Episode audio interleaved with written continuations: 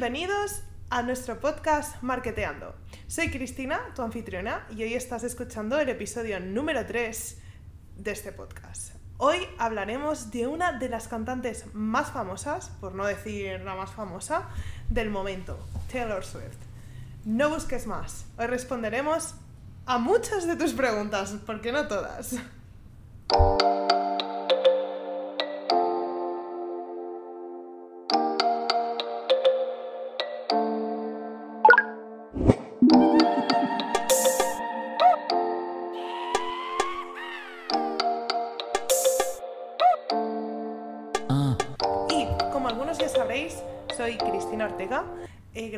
Administración y Dirección de Empresas y con un máster en Marketing y en este programa hablamos sobre marketing.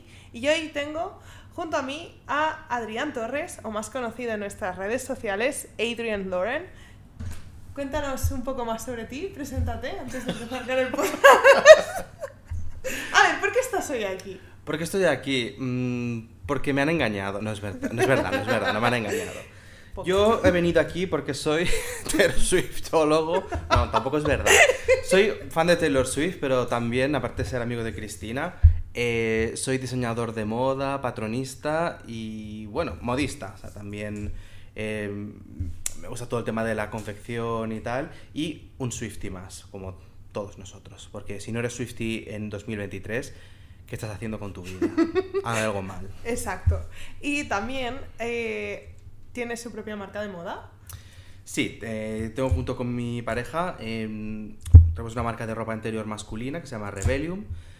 Y, eh, Dejaremos el link sí. en la descripción.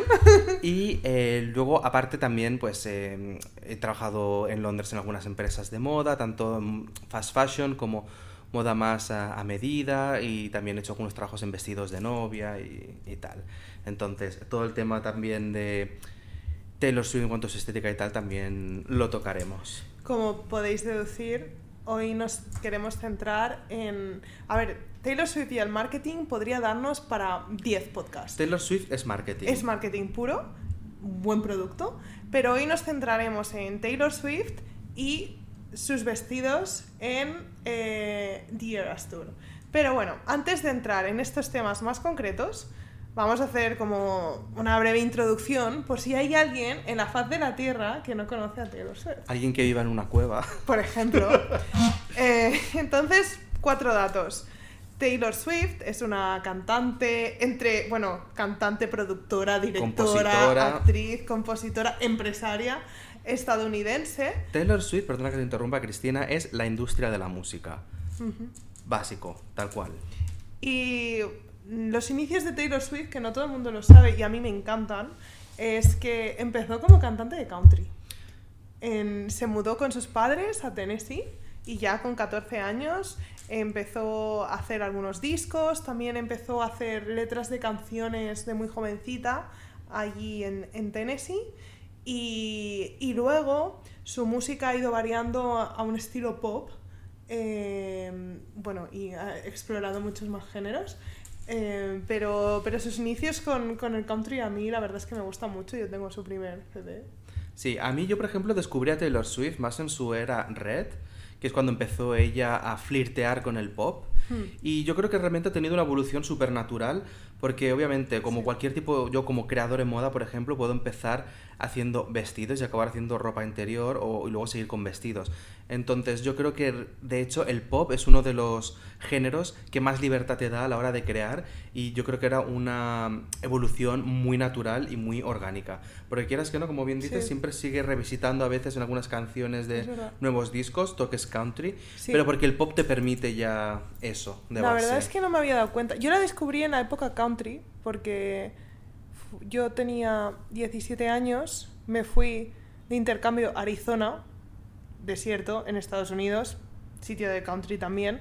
Entonces ya la escuché allí y es cuando me compré su primer CD, Taylor Swift.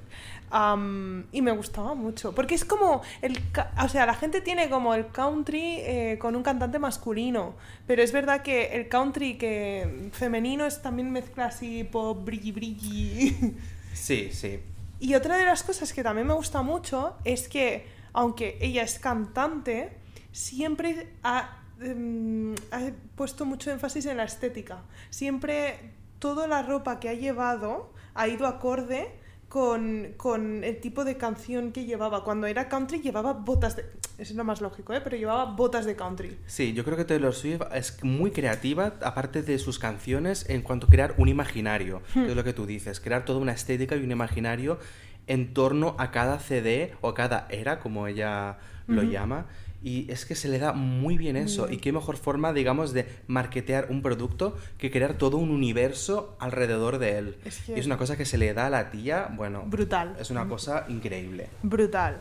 Y entonces ya entrando en la estrategia de marketing, pero no vamos a hablar de toda su estrategia porque es que podríamos hablar desde sus vídeos, sus easter eggs, cómo tiene una legión de fans eh, Taylor Nation, y etcétera, etcétera. Em, ahora mm, vamos a explicar un poco que comentábamos The Eras Tour. Em, este tour eh, son sus conciertos. O sea, ha sacado un último CD. Pero, Midnights. Midnights. Pero en vez de hacer los conciertos solo en este CD, como por ejemplo Rosalía, sus últimos sus conciertos, su gira, ha sido solo con Motomami, supongo que habrá cantado alguna más, pero era la gira de Motomami. Taylor Swift ha decidido hacer una gira que la llama The Eras Tour, eh, la gira de las eras, donde eh, no se basa en su último CD, Midnights, pero se basa en todos sus CDs, que son diferentes eras y cada una la ha asociado a un color. Entonces, esta, este tour está siendo brutal. Yo creo que es un referente para ya todos los artistas, porque está batiendo unos récords impresionantes. Increíbles. Y es que es digno de estudio. Yo es que por eso, es que, tenía tantas ganas de hacer un, un podcast de Taylor Swift porque hace las cosas súper bien, súper bien trabajadas. O sea, tuvo problemas cuando vendió, primero empezó vendiendo los tickets para este tour en Estados Unidos. Eh, y, puso en, en, jaque mate a Ticketmaster, que es el rey de la venta de tickets de mm, tickets o, boletos que a veces se llaman para conciertos. ¿Por qué? Porque hubo una avalancha que, que hubo problemas eh, extendió fechas de conciertos y aún mucha gente en Estados Unidos se ha quedado sin poder ir al concierto. Y eso que ha repetido, por ejemplo, en Los Ángeles, creo que han sido seis días seguidos.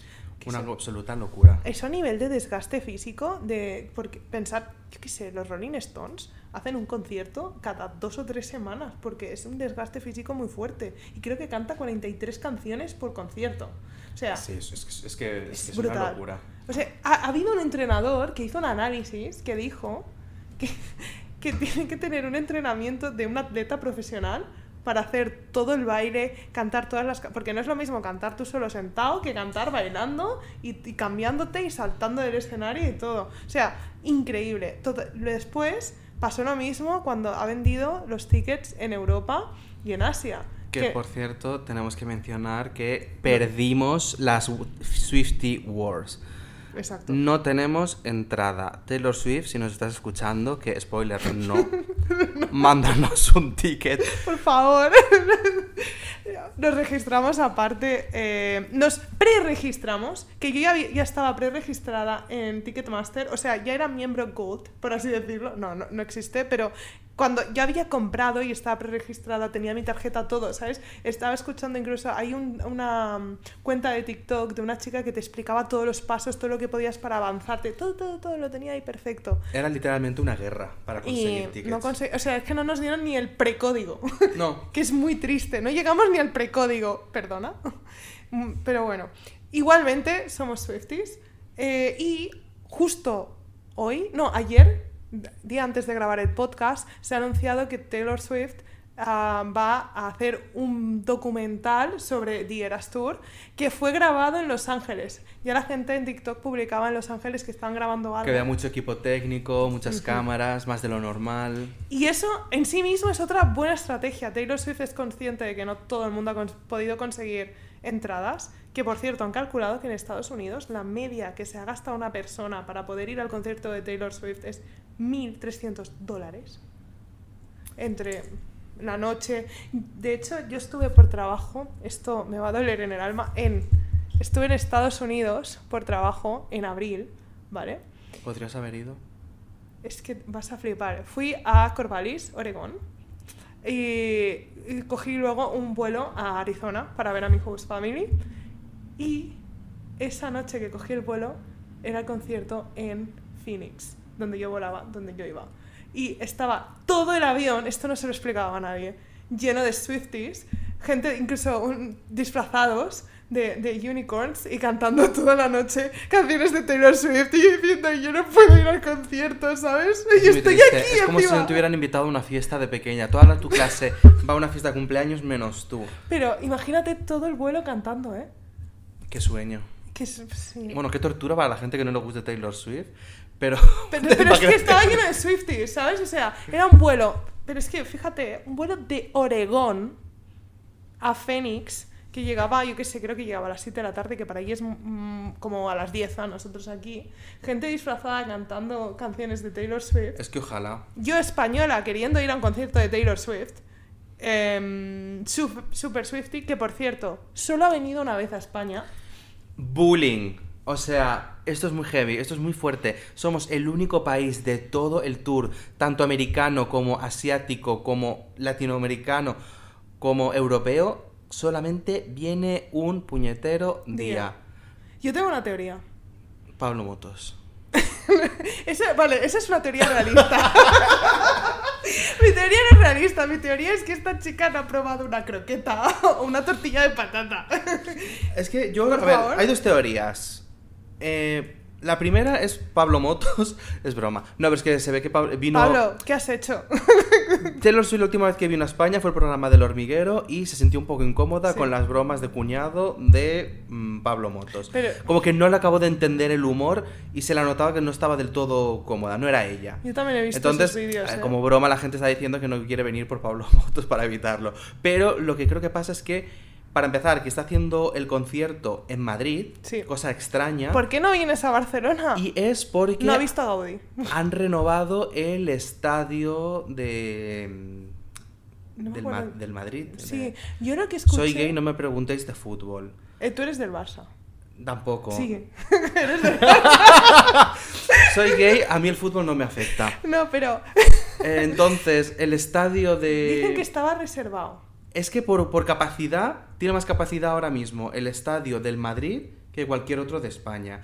Pero como el Madrid prevé que va a ganar y va a tener que jugar no sé qué partido de qué copa, Sí. no le han dejado hacer más días. Entonces, Eh, yo... todo mal. A ver... ¿Qué es más importante, el fútbol o Taylor Swift? Yo vi que la, en la pija de la Kinky, super podcast, no nos podemos comparar con él, pero pedían a Pedro Sánchez. ¿Tú eres la pija o tú eres la kinky? Hostia, Tú eres la pija, yo sería el kinky.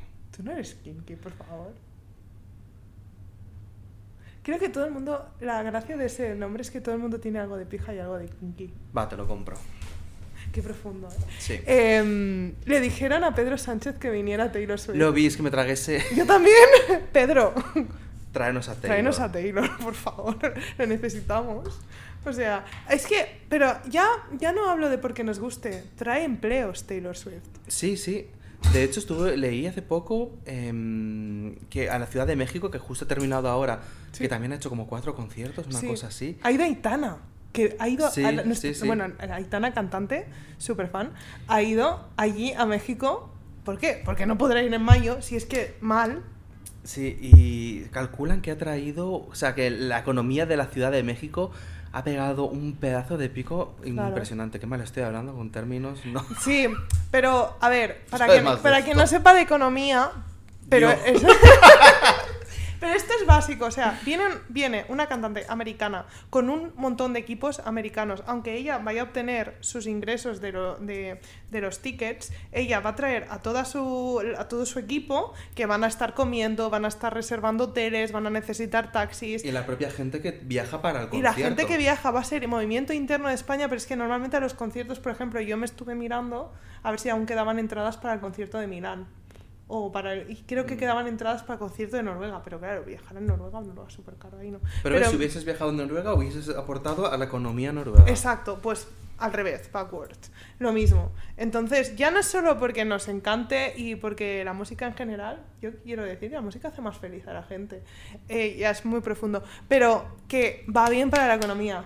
No me acuerdo en qué ciudad de Estados Unidos fue, pero se detectó un movimiento sísmico de 2, algo y era por culpa del estadio y el concierto de Taylor Swift. Taylor Swift controla el clima también. Es la reina.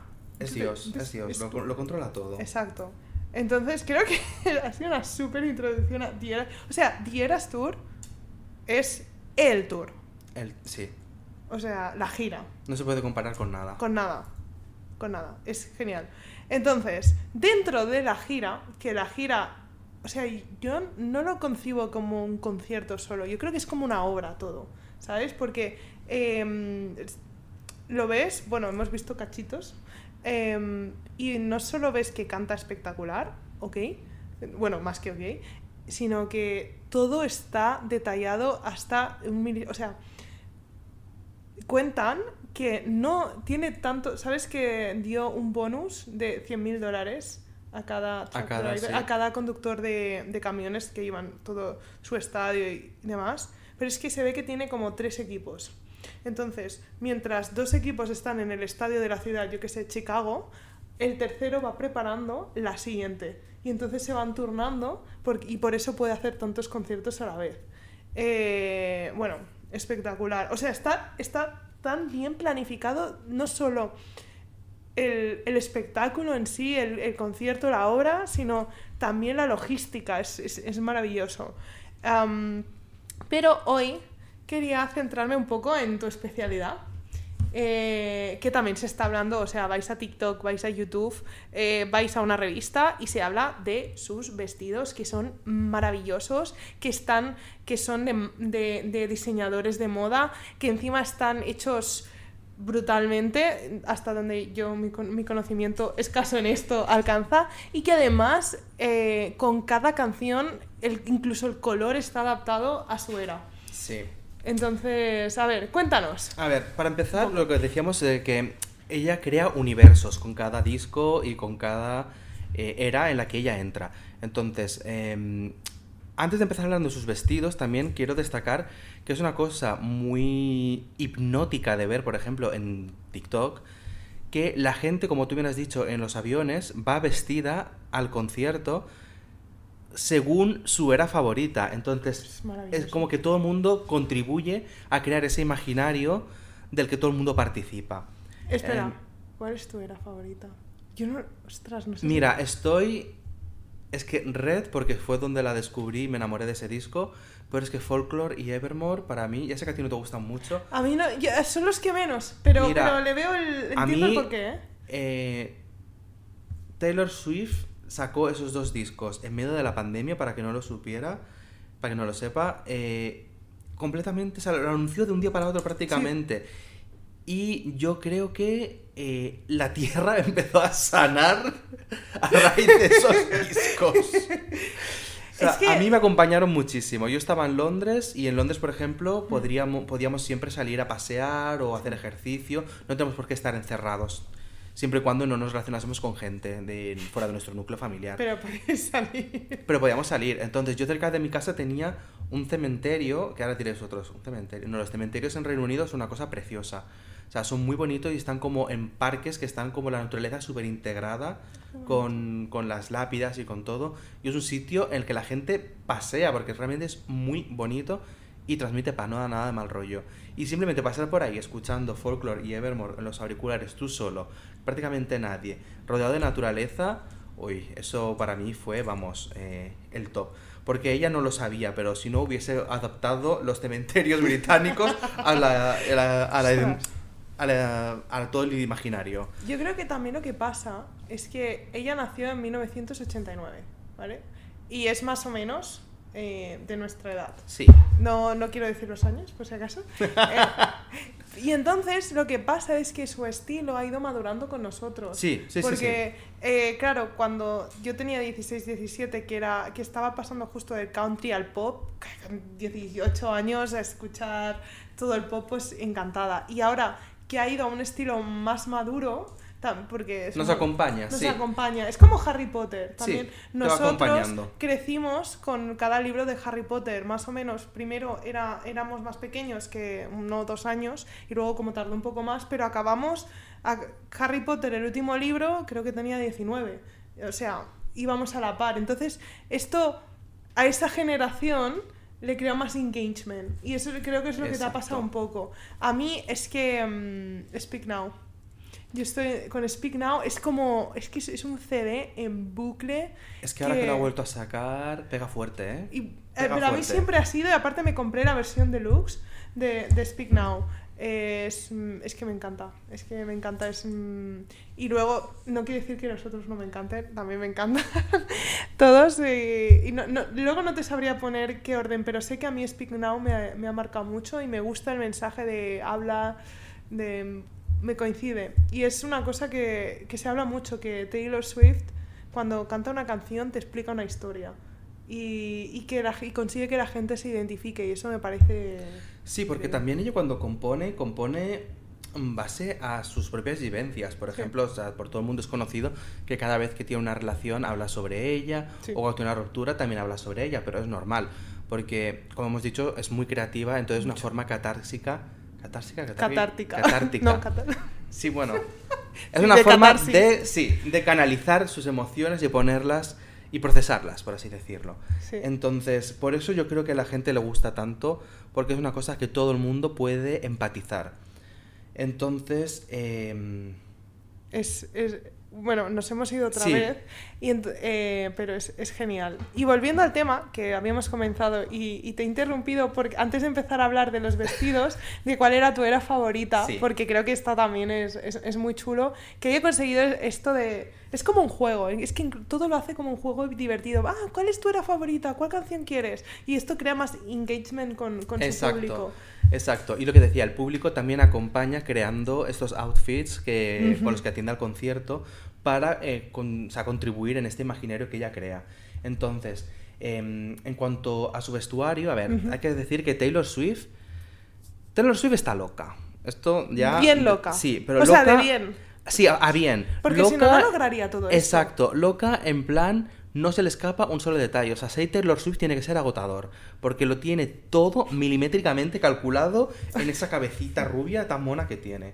Entonces, es que es verdad, no escatima en gastos. Entonces, todo lo que utiliza en cuanto... Que decir, a Taylor Swift no se la conoce por ser una it girl, no se la reconoce por ser un referente de... A ver, sí, un poco. Y podría, ¿eh? Podría, pero no se la conoce por marcar tendencias. No es como la Blake Lively. Exacto. ¿Sabes? Que a, a Blake dices, se- como estuvo en Gossip Girl y... Y, Y creó un precedente. crea un precedente. Y curiosamente, eso es otra curiosidad. Claro, Taylor Swift siempre ha vestido muy bien. Sí. Y no, y no se la reconoce por, como, tú dices, ¿por es qué? que, ¿Por porque, qué porque no es una starter, es una follower. Se crea una tendencia y ella la sigue Mm. Es o la adapta. Pero no, no es una trendsetter, no empieza ella las ¿Y tendencias. tú por qué crees que es? ¿No arriesga en eso?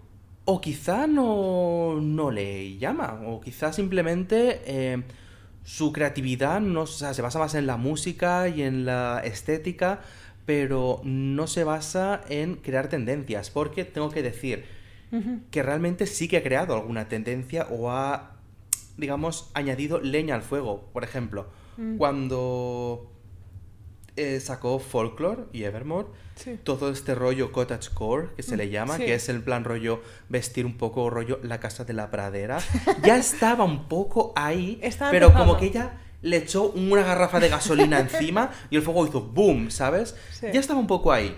Quizá gente que no se dio cuenta, pero para los que eh, navegamos en el mundo de la moda y tal, Ya ya estaba. estaba ahí, pero ella fue como un boom, venga, un, gar- un garrafón bien grande.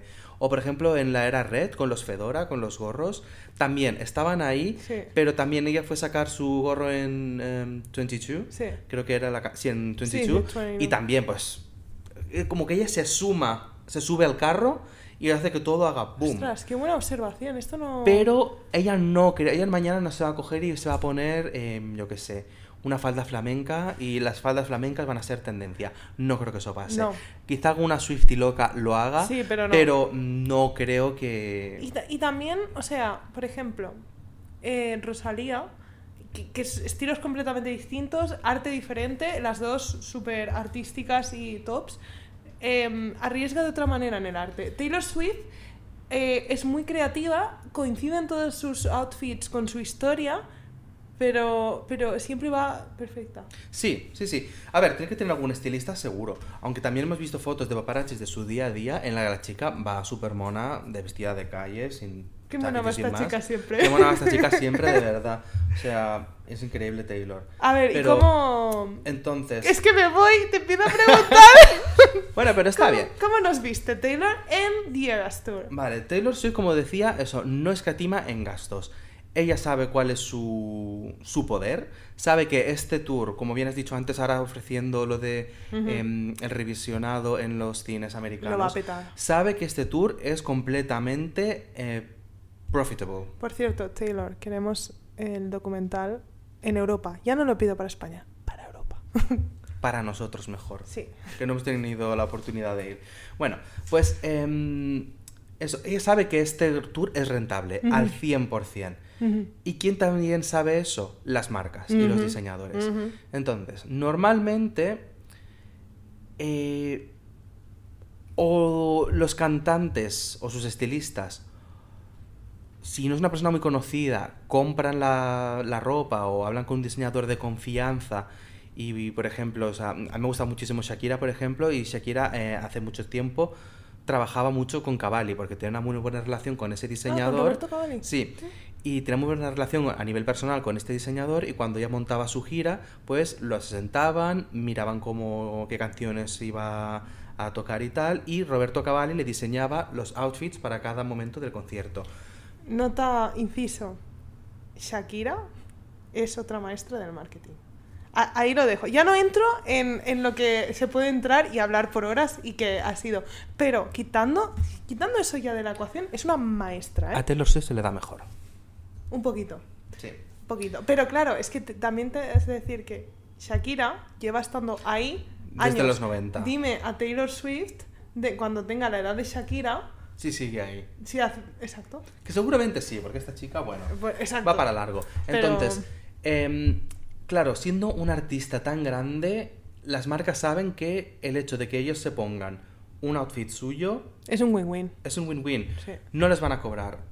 No les van a cobrar e incluso te diría, no sé si Taylor Swift lo hace, pero por ejemplo en, en, em, en las alfombras rojas es más común que la propia marca pague al que atiende para que lleve un vestido suyo, porque es un escaparate. Ah. Por ejemplo, tú imagínate... Yo había escuchado que los prestan, pero no que... No, incluso te pagan. En plan, por ejemplo, hay algunos cantantes que tienen, o, o- o actores, como por ejemplo em, Charlize Theron, Jennifer. Lawrence y Natalie Portman. Ellas tienen un contrato con Dior, son las imágenes de perfumes Dior Sí. y tal. Entonces, por contrato tienen que llevar algo de Dior en las alfombras rojas. Ah, también hay una Blackpink, creo que es la, la Jisoo. Sí, sí, sí, también. Entonces, por contrato tienen que llevarlo, porque ya les pagan mensualmente la millonada que le tengan que pagar y ya por contrato entra. Pero si no tienes un contrato con ninguna marca, eh, por ejemplo, imagínate, me estoy inventando completamente, ¿eh? Rihanna. Rihanna, aparte de tiene su propia marca, eh, imagínate que se le ocurre pues acudir a una, yo que sé, a unos Oscars y eh, pues Valenciaga le contacta y dice, ah, pues mira, te vamos a diseñar un vestido, un outfit y tal. No solo te dan el vestido que te pagan. pagamos eh, X para que lo lleves, porque saben que es una plataforma de promoción, pues saben que la gente los va a ver. Sí. Entonces, Taylor Swift obviamente no ha pagado nada y no se ha A ver, casado... esto lo deducimos por No. contexto. Te lo puedo asegurar. Taylor Swift no ha pagado nada porque es que ese tour es rentable al 100%. Ya, ya, ya, lo o sea, no Pero lo sabe, no, decir no lo ha dicho Taylor Swift, no lo ha pero- dicho, pero no lo seguro. sabemos al 100%, pero yo metería, vamos, mi cuerpo entero en el Sí, fuego sí, de que es que, no también. ha pagado nada. Que aparte es que se quiere que se hable de sus Sí. outfits. No creo que ella haya cobrado por llevarlos. Nunca no se lo sabrá. creo, nunca sabrá, no lo creo. No, porque no son modelos que se vendan y que la gente vaya luego a... mm, Exacto, a luego ir comprárselo. Claro. Quizá no, Entonces- esto eh, TBD, to be Sí, defined, pero- exacto. Pero lo que sí que ha hecho ha sido no casarse con una marca o un diseñador concreto. Qué lista. Entonces, es. está llevando a varios. Vale. Cosa que tiene un sentido porque se... Claro, no puedes meter a un solo diseñador en todo el imaginario de The Eras Tour. Claro, es que si no te monopoliza la estética, ¿no? Exacto. Entonces, según cada era, Vale. ha apostado por unos vestidos o por unos diseños de ciertas marcas. Let's go. Sí que he mentido, he mentido, tengo que decir la verdad. Sí que se ha casado en cuanto a los zapatos. ¿Sí? Zapatos, nuestra rubia de oro solamente lleva Christian Louboutin. Es que... Louboutin. Suela roja. Suela roja. Donde Louboutin. ves una suela roja, ahí hay un Louboutin. A ver, es que Louboutin son los tops. Bueno, Sí. también hay Manolos. Jimmy Choo, Jimmy- incluso... Pero es que la estética de Jimmy Choo es como... No es tan señorita, es un poco más moderno, un, poco más agresivo, no sé cómo decirlo. Y quizá no pega tanto con su estilo general, ¿no? Sí, sí, lo veo. Un poquito así, ¿sabes? Sí, em, Louboutin también es más versátil, tiene como diseños más arriesgados y tiene cosas más clásicas.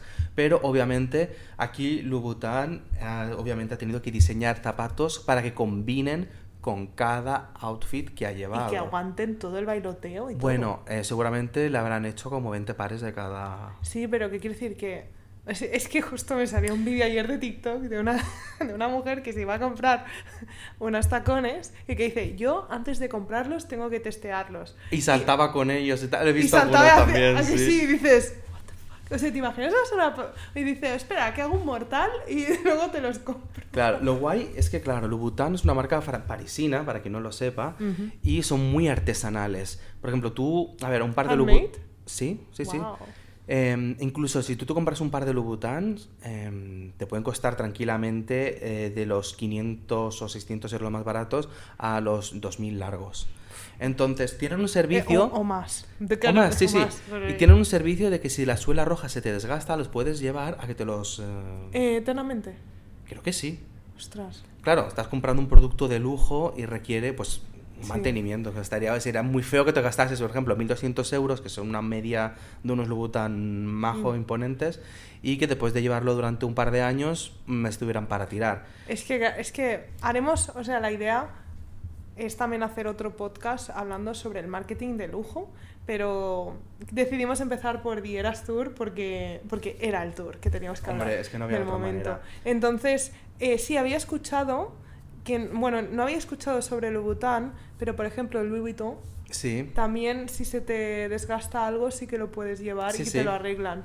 Y, pero en cambio, yo tengo un Michael Kors, eh, el, el típico to- Es, tote. es que Michael Kors no es lujo. No. Es lujo asequible. Exacto, estoy de acuerdo. Están en otra... Sí, No, o sea, están en- estamos- están- son ligas distintas. Exacto, o sea, en, en la gráfica sí, aquí sería lujo de verdad. Y Michael Kors es un, es un lujo asequible, lo has escrito súper Es bien. una marca premium. Exacto, exacto. Pero esto hablaremos más adelante. Nos quedamos con zapatos Louboutin. Zapatos Louboutin. Una apuesta que yo creo brutal, Sí, genial. o sea, mm, Es que, claro, una vez, cuando vas a llevar lo que voy a explicar ahora, no puedes llevar otra cosa que no sean Louboutin.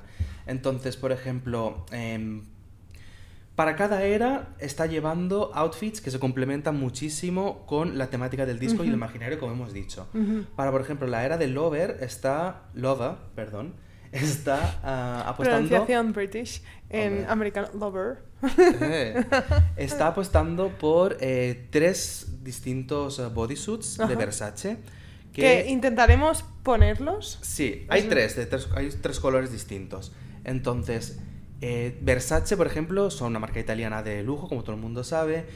Estos bodysuits por dentro llevan un corset interno que a primera vista no se ve, pero por dentro digamos como que te esculpe toda la figura. Pero al ser un bodysuit también te da un poco como de el movimiento para poder bailar y poder, exacto, y poder eh, moverte. Entonces, estos bodysuits están bordados todos a mano, con cristales Swarovski. O sea, la calidad de Versace es una de las mejores en, en el panorama de la moda.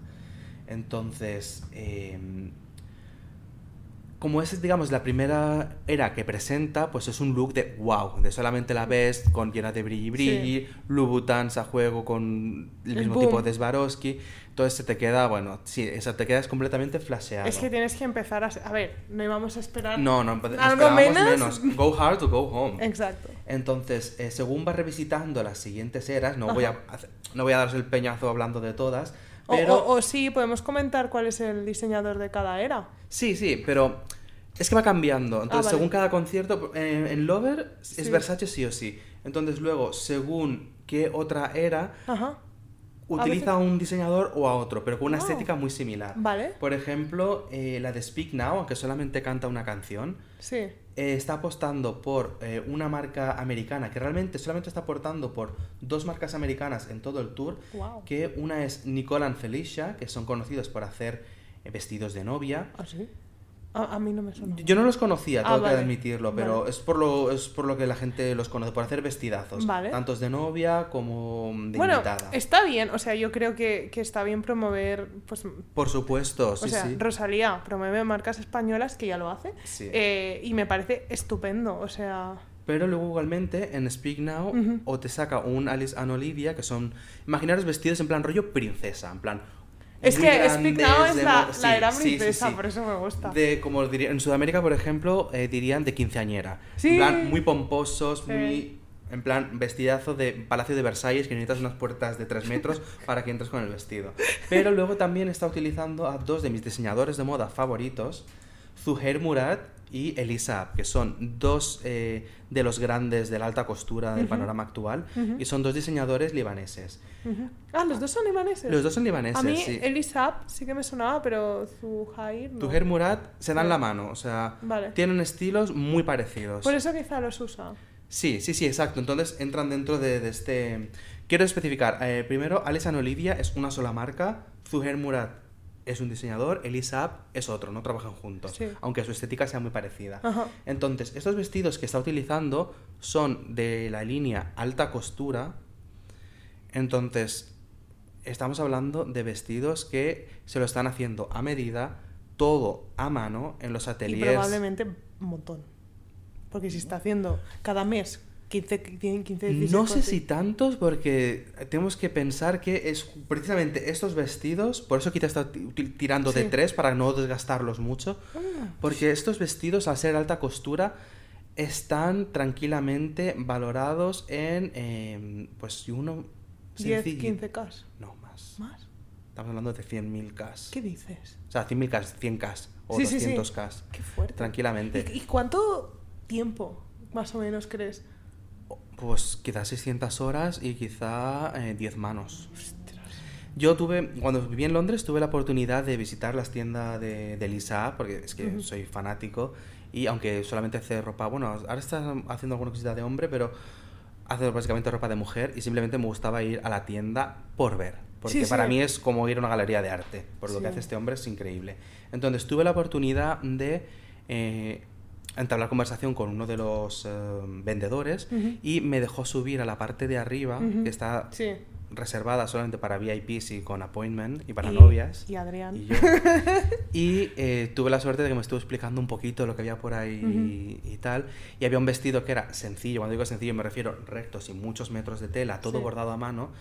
Y me dijo que ese vestido estaba valorado en 80.000 pounds. Guau. Y cuando me lo dijo me entró un dolor de cabeza, pero literal, un pinchazo aquí de Dios mío. Y si son 80.000 pounds, solo para el público, en euros es más, porque Sí. el pound está más arriba que el euro. Entonces, es un vestido relativamente sencillo en cuanto a metros de tela. Los que utiliza Taylor, como hemos dicho, son en plan rollo Sí. mm, pomposos.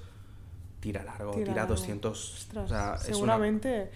es, es que una locura, Es una es una locura. Es para gente que no. Claro, yo no me había planteado comprarme un vestido de Elisa, de princesa. Claro, no, no sabía ni el rango de precios. un vestido de alta costura, básico, sin bordados, sin absolutamente Sí. nada, te puede costar 10k. Wow. 10.000 euros. Sí. O 20.000. Entonces ya empieza como si bordados, que si telas nobres y tal. Ves, ves tirando. Y, y que a lo mejor lleva piedras preciosas. O sea, es que en realidad el precio puede ser infinito. Eh, Sí, realmente Le sí. pones un diamante y ya. que no le llevan diamantes, ¿eh? Que estaba. Vale, seguimos. Entonces, em, para la era Fearless está apostando por el que he mencionado antes, Roberto Cavalli, muchísimo. Roberta Cavalli me gusta. Sí, entonces está utilizando unos vestidos que eh, entran mucho dentro de esta era country, con muchos flecos, pero aún así con mucho brillo. Y que son brilli brilli, flecos un poco más cortos. Sí, sí, Es- exacto, que sí. te da muchísimo movimiento. El icónico es el dorado, que creo que Ese- inicialmente también era de Roberto Cavalli, ¿puede ser? No lo tengo claro, pero, seguramente... era como imitación del estilo de sí, Roberto sí. Cavalli, ¿sabes? Que a lo mejor no lo era al principio, pero la gente se pensaba que lo era. Sí, y Roberto Cavalli también lo está utilizando en la Reputation era ¿Ah, sí? con ese fantástico bodysuit de serpientes, como Es todo brutal. el mundo Es conoce. que, mira, otro tema que podríamos mm, en un futuro es que incluso ha sabido sacar que, provecho dentro de lo que cabe de su enemistad Lo capitaliza con- absolutamente todo. con Kim. Kardashian. Es, que Es- es brutal. Pues está loca, o sea, es que lo capitaliza todo, o sea, ojalá ser ella. Si te rompes una uña del pie, lo capitaliza, seguro. la convierte en oro, ¿sabes? Entonces, para estas dos eras, con Roberto Cavalli, claro, Ajá. Roberto Cavalli se le conoce, claro, es un diseñador italiano, utiliza muchísimo el animal print y las referencias al mundo animal, por eso lo de las serpientes Qué bordadas bueno, y qué tal. bien escogido, ¿eh? Está todo súper, o sea, claro, ¿a quién iría si no? Ah, con algo en plan rollo serpientes, algo así animal. Es que es, es Roberto Cavalli con, con quien te tienes que ir. Igual que con los flecos. Eh, Reputation no está cambiando, es simplemente es, bueno, Reputation, sí, simplemente está utilizando ese bodysuit. Sí. Con Fearless utiliza diferentes vestidos, pero según tengo entendido todos son de Roberto Cavalli. A ver, que puede variar porque está variando en casi todos los Sí. conciertos, ¿eh? Y de hecho hay un montón de TikToks que te analizan cada concierto. Aquí estamos haciendo como unos guidelines generales. Exacto. Y luego también me gustaría comentar de Evermore, lo que decíamos antes. Tanto Folklore como Evermore son el estilo cottagecore que he mencionado antes, en plan un Ujú. poco rollo en la casa de la pradera, pero como súper idealizado, súper bonito, en plan vivo en la campiña inglesa y los pajaritos son mis amigos. A ver, es y adoro que las, y adoro las cuando vacas. compuso también estos dos discos es- estaba saliendo con un chico inglés, ¿sabes? Cierto, muy Entonces cierto. yo creo que ya todo ha influido. eh, ¿cómo, se, lla- ¿Cómo se llamaba? Este es el, el Joe Joe Alwyn, Alwyn, ¿no? Sí, sí, sí, Entonces- cierto. Entonces, con, para irte adentro de estos estilos, estás cogiendo dos marcas italianas, Etro, que me parece un acierto de 10, y Alberta Ferretti. Entonces, Alberta Ferretti hace también vestidos muy bonitos de novia, que son todos como muy Sí. vaporosos, muy fluidos, como que acompañan un poco al ritmo que- de las canciones. Y Etro es a donde tienes que ir si buscas algo en plan rollo más étnico, algo más de campo, por así Ujú. decirlo. Es que la palabra es étnico. Entonces, esos vestidos bordados, también un poco encorsetados para marcar la figura. Es y que solo veo italianos y, y pinceladas de, de los otros. realmente es Italia, Líbano, América y ya está. O sea, franceses no, no, no, no ha puesto. Bueno, aparte de Los Louboutin, zapatos, sí, los. Louboutin ha, ha llenado el cupo. Sí. Em, bueno, entonces, para The Red Era, eh, está utilizando las típicas camisetas que utilizaba ella en esa era de Who's Taylor Swift o Not a Lot Going On. Básicamente una camiseta blanca con, con estas palabras escritas en negro y, y rojo. Pero están todas hechas de lentejuelas. Y para eso está utilizando a Ashis, que es una marca que ahora mismo no sé de dónde Así es. A ver, lo podemos buscar. Ya por curiosidad, porque si estamos analizando. Ashi. Ashi. shi, shi. Ashi, shi. A-S-H-I-S-H. Esto lo puedes cortar. No, no, que no, que no lo voy a cortar. Aquí sin cortes. Pero no me sale, ¿eh? Sí, sí. No lo pongas tipo, no simplemente Ah, Ashis. Así es brand. And. Están en Netaporte. Ah, Gupta. Vale, es eh, India. Sí, vale, sí, sí que los, sí que lo sí que los conozco. Son indios. Sí. Y no lleva nadie español. O sea, siendo no, no, no lleva nadie Loewe, la marca este año la han puesto como top. Sí, pero es que no entra dentro del imaginario. No veo ¿Cómo que no? A ver, ¿en Loewe qué te ha ¿En qué puesto ediciones de incluso Estudio Ghibli. Pero imaginario te entraría. No, no, no lo ¿No? veo. No, es que no, es veo que a Loewe dentro de ninguna. A mí me encanta Loewe. Aparte, de me gusta como promover cosas de aquí. Hombre, sí. por Y supuesto. Loewe es top. Pero yo no, es que creo que, la- es que todo lo, lo que está utilizando. No, entra no entraría, dentro no entraría. No, no veo, es que no lo veo dentro de ninguna era. Vaya. Porque, por ejemplo, Loewe Creative Director, espabila. mueve culo. O sea, no sé qué estás Queremos a Taylor Swift vestida de Loewe, que así tendría que venir a España más días, solo por compromiso. Sí, por compromiso, por no quedar Exacto. mal. Y, em, bueno, eso, el- la típica em, camiseta, que he dicho antes, con un fedora que siempre se lo regala a un fan en cada concierto. Que esa ¿Te- te persona, imaginas? Esa persona no puede jugar a la lotería. Esa persona ya, la- ya, ya- ya- ha tocado todo. Es verdad. No juegues a la lotería. Te ha regalado un fedora Taylor Swift. Que si fuera una persona tipo Sheldon Cooper diría, tengo sudor y puedo Sí, clonarla. exacto. Entonces, esas personas que les ha tocado el sombrero, por favor, no juegues a la lotería. No os va a tocar. No, puedes ten- no hay nadie con tanta suerte en el mundo. Y luego... Es que, claro, llena los estadios. Estadios medida americana, no, no, Ya, no a lo medida grande. San Jordi, que es grande, San Jordi, pero no es medida mm, americana. Y te toca a ti. Ya. Y encima se ve que es una cosa completamente aleatoria. Bueno, aleatoria. mm, Nada es aleatorio con dentro, Taylor Swift. No, pero me refiero dentro del círculo. Sabes que si estás en la última fila. No, no, he escuchado, he visto en TikTok de gente que estaba en grada. Sí. En plan, que ha venido alguien de- del equipo, en plan, tú, para abajo. Y le ha tocado el, el sombrero. ¿En serio? Sí, sí, he visto, algún TikTok he visto fijo Madre de eso, de gente... Es decir, no es que en plan, estás en tal sitio, te toca ahí. No, es bastante aleatorio, que yo imagino que no habrá nada aleatorio. No, es que, es que incluso ella misma dice en entrevistas que realmente mm, lee, ver, dudo que pueda leer todos los comentarios, pero que, que va buscando comentarios de sus fans, de qué dicen y todo. Sí, sí, sí. O sea, mm, Está enferma. O sea, otra persona le, es un, se, se vuelve loca, pero yo creo no. que siente pasión por lo que hace y conecta mucho con la sí, gente. Sí, sí. Y esto, esto solo puedes llevarlo cuando, cuando te mueve el corazón y, lo, y amas lo que haces y es todo un conjunto.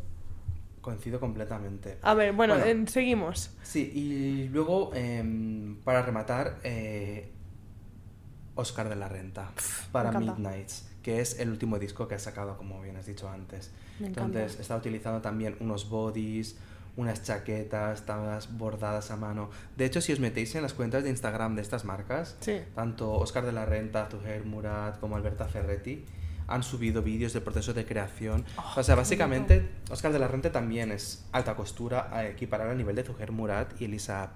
Entonces, piensa que eh, tienen un maniquí adaptado con las medidas de Taylor y todo lo hacen sobre el maniquí.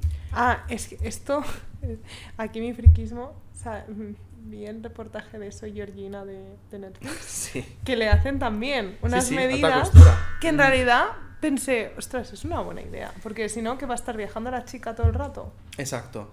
Qué de guay. hecho, a ver, yo... O sea, ¿te imaginas llegar al nivel de, no, es que Oscar de la Renta me ha pedido mi, un modelo y tiene un modelo de mí para hacerme todos los... Es que las clientas que compran alta costura, eh, en cada casa tienen un maniquí con sus medidas y cada vez que piden un vestido utilizan ese maniquí. Qué fuerte. ¿Y, y si engordas o adelgazas? Se adapta. Hombre, te estás pagando, estás pagando 80.000 euros por un vestido. Ya. No les va a dar para hacerte un maniquí. Es que es algo que como que no me lo había Sí. planteado. Yo, por ejemplo, cuando estaba viviendo en Londres, eh, hice el vestido de, de boda de, mi mejor amiga. Ujú. Y claro, yo estaba en Londres, estaba en Barcelona, entonces nos coordinamos de forma que yo le tomé las medidas y con el maniquí que, yo tengo en Londres, En Londres, sí. lo adapté a sus medidas. En plan, hice una funda con sus medidas y lo rellené de, de Ostras, guata, que es como del material del que se renan los cojines, para tener todas sus medidas y poder trabajar los patrones sobre, Ostras. sobre eso. Lo que pasa es que esta gente pueden sí adaptarlo un poco re- con rellenos, pero eh, ya, digamos, piden a las casas de, de maniquís que les hagan uno con estas medidas concretas. Y Entonces, seguramente es lo que... A lo mejor se ha hecho uno, ha hecho copias y las ha enviado. Hacedme... sí, también podría ser, sí, sí. ¿No? Sí, Y tengo otra duda. En una constante, aunque cambie de era, son los bodysuits. Por- sí. ¿Tú por qué crees? ¿Por su tipo de figura que le queda mejor? Es que... Creo que es porque es fácil cambiarse. Piensa que Mm. cuando hace cambios normalmente lleva, por ejemplo, em, para Midnights Sí. y espérate, lo voy a decir porque también está llevando un conjunto de Roberto Cavalli, aquí lo tengo. Oh, qué bonito. Lo lleva en diferentes colores. In- intentaremos ponerlos mientras hablamos, pero tengo que mirarme que los podamos poner, ¿sabes?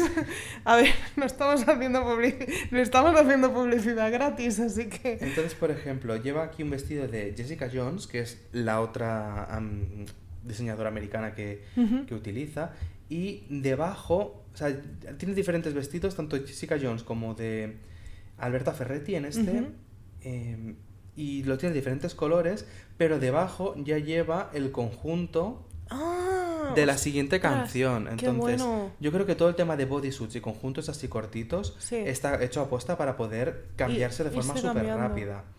Ya, pon- Es que- pondremos y intentaremos poner la imagen de el Sí. vestido, digamos, largo que lleva y luego debajo el, el otro. Es simplemente porque es muy fácil cambiarse. Son una pasada todos. Y aparte que incluso, o sea, los vestidos, aunque tengan brodery, que, nos, que normalmente no los verías a tal distancia, es que incluso hace que las luces del escenario estén acorde con todo para que luzca el vestido. Es que es una pasada.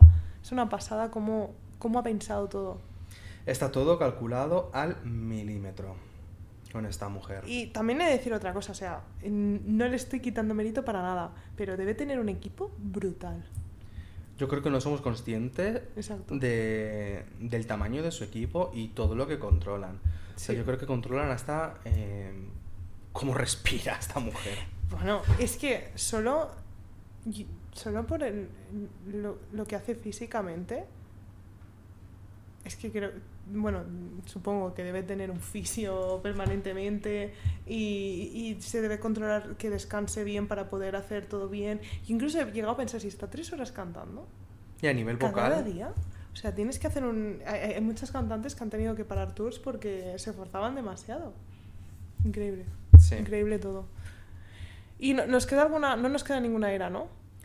Eh, diría que no. Vale. ¿Cuál crees que es el mm, más caro de los más caros?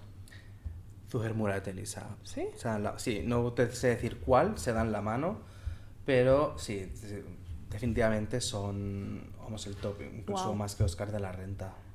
Wow.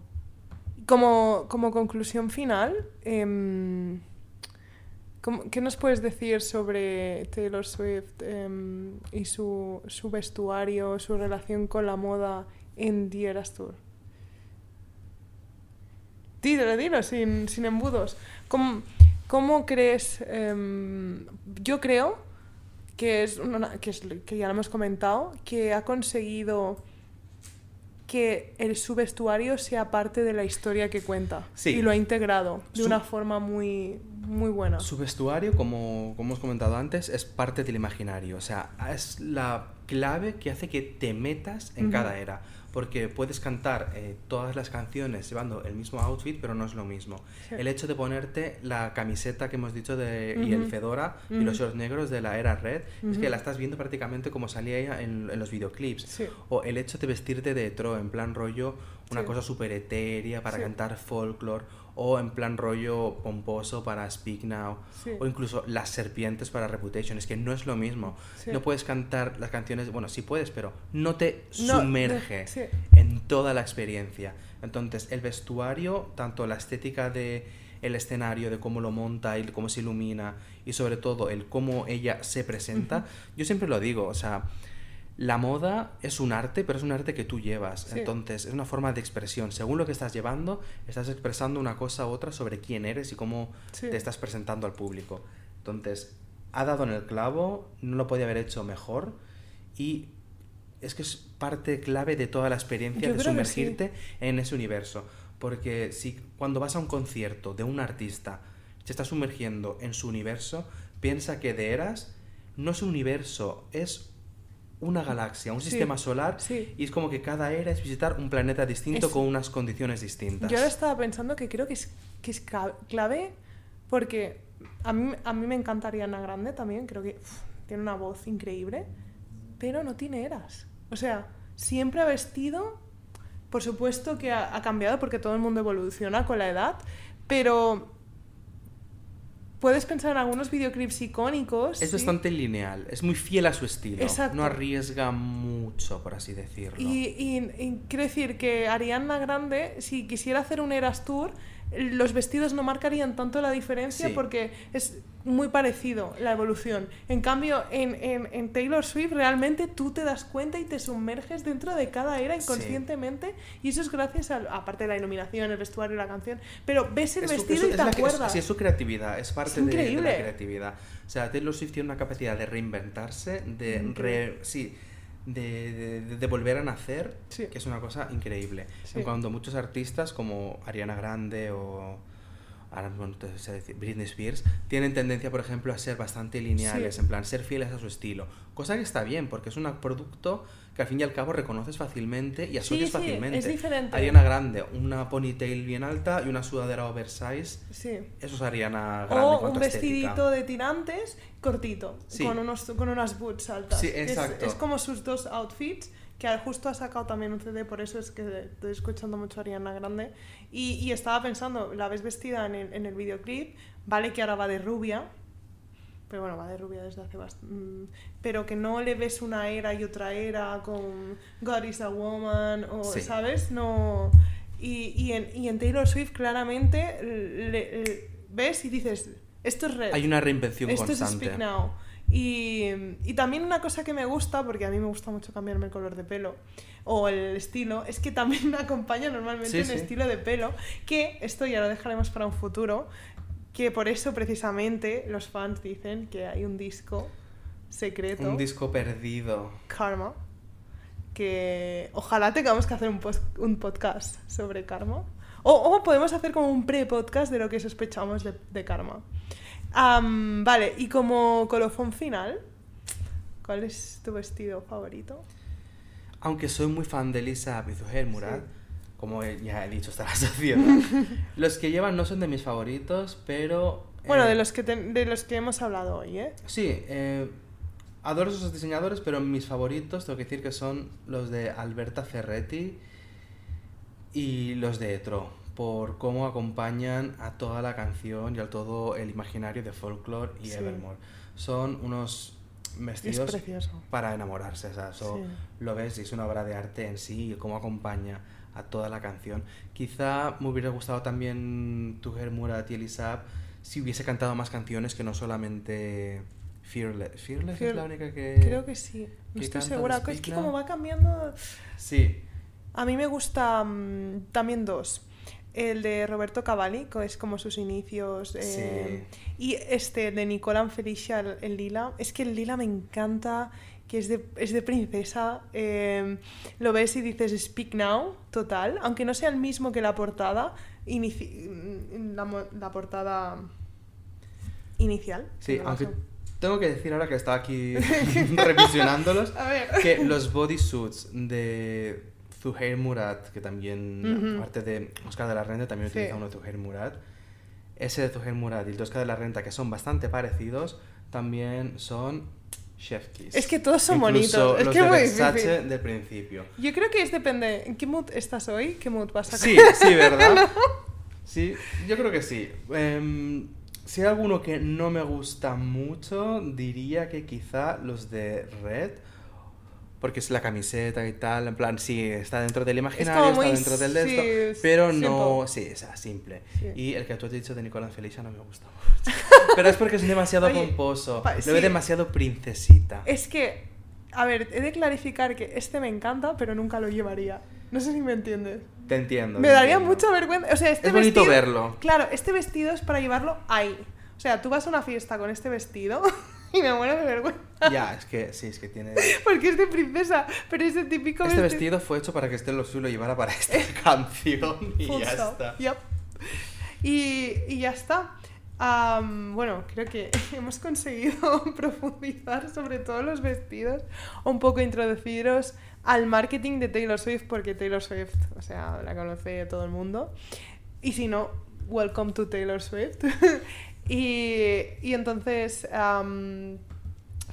quizá Sí, dejadnos vuestros comentarios si queréis que hablemos más del marketing de Taylor Swift, eh, no solo de vestidos, sino también podemos analizar, bueno, otro tema que podemos analizar es por qué ha regrabado sus discos, eh, incluso el por qué eh, Taylor Swift tiene un rifirrafe con Olivia Rodrigo que tiene mucho que ver también con los derechos de autor. Eh, Los easter eggs. los easter eggs. Que conste que soy súper fan también de Olivia Rodrigo, que me encanta. Así que no, no, no, no hate para nadie. Así que dejadnos vuestros comentarios. Esperemos que este podcast os haya gustado. Voy evolucionando, vamos evolucionando el podcast. Yo me lo he pasado muy bien. Muchas gracias por venir. Ay, muchísimas gracias por invitarme. Es que... Yo todo lo que sé hablar sobre Taylor Swift, cuando Cristina me llamó y me dijo, vente a mi podcast, vamos a hablar de Taylor Swift. Y dije, Por favor. hablar de Taylor Swift las horas que quieras. Por favor, es que creo que es brutal. Y no olvidéis seguirnos en nuestras redes sociales para obtener más contenido relacionado con el marketing o con la moda. Os dejaré eh, nuestros links a nuestras redes sociales abajo. Eh, comentad, perdón, enviadme algún tweet, dejad vuestras preguntas y nos vemos en el siguiente episodio de Marketeando. Muchas gracias por escucharnos. Adiós. Adiós, hasta pronto.